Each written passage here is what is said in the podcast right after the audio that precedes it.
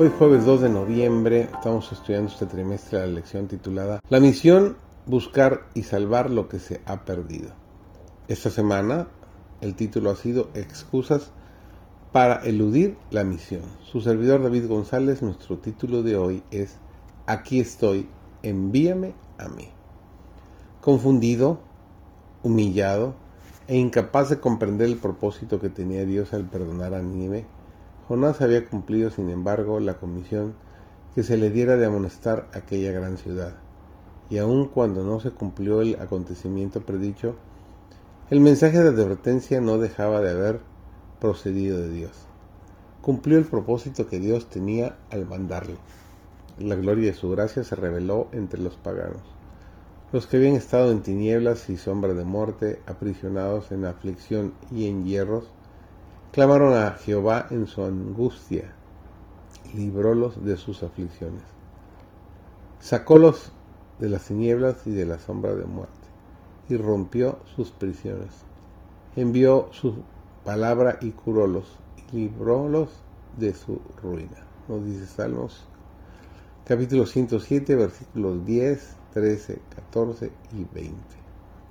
Recordemos que aun cuando el trabajo que nos toque hacer no sea tal vez el de nuestra elección, debemos aceptarlo como escogido por Dios para nosotros. Gústenos o no, debemos de cumplir el deber que más a mano tenemos. Todo lo que te viniera a la mano para hacer, hazlo según tus fuerzas, porque en el sepulcro a donde tú vas no hay obra ni industria, ni ciencia, ni sabiduría. Nos dice Eclesiastés capítulo 9, el versículo 10. Si el Señor desea que llevemos un mensaje a Nínive, no le agradará que vayamos a Jope o a Capernaum. Razones tiene para enviarnos al punto hacia donde Él han sido encaminados nuestros pies. Allí mismo puede estar alguien que necesite la ayuda que podemos darle el que mandó a Felipe, el eunuco etíope, que envió a Pedro al centurión romano, y la pequeña israelita en auxilio de Namán, el capitán sirio, también envía hoy, como representantes suyos, a hombres, mujeres y jóvenes, para que vayan a los que necesitan ayuda y dirección divina. Nuestros planes no son siempre los de Dios. Puede suceder que Él vea que lo mejor para nosotros y para su causa consiste en desechar nuestras mejores intenciones, como en el caso de David. Pero podemos estar seguros de que bendecirá y empleará en el adelanto de su causa a quienes se dediquen sinceramente, con todo lo que tiene, a la gloria de Dios.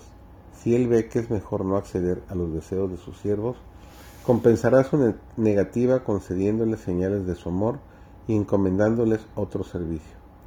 En su amante cuidado e interés por nosotros, muchas veces aquel que nos comprende mejor de lo que nos comprendemos a nosotros mismos, se niega a permitirnos que procuremos con egoísmo la satisfacción de nuestra ambición.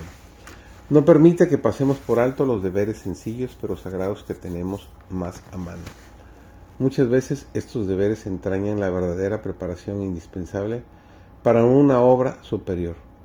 Muchas veces nuestros planes fracasan para que los de Dios, respeto a nosotros, tengan éxito. Nunca se nos exige que hagamos un verdadero sacrificio por Dios. Nos pide Él que le cedamos muchas cosas, pero al hacerlo no nos despojamos más de lo que nos impide avanzar hacia el cielo, aun cuando nos invita a renunciar cosas que en sí mismas son buenas. Podemos estar seguros de que Dios nos prepara algún bien superior.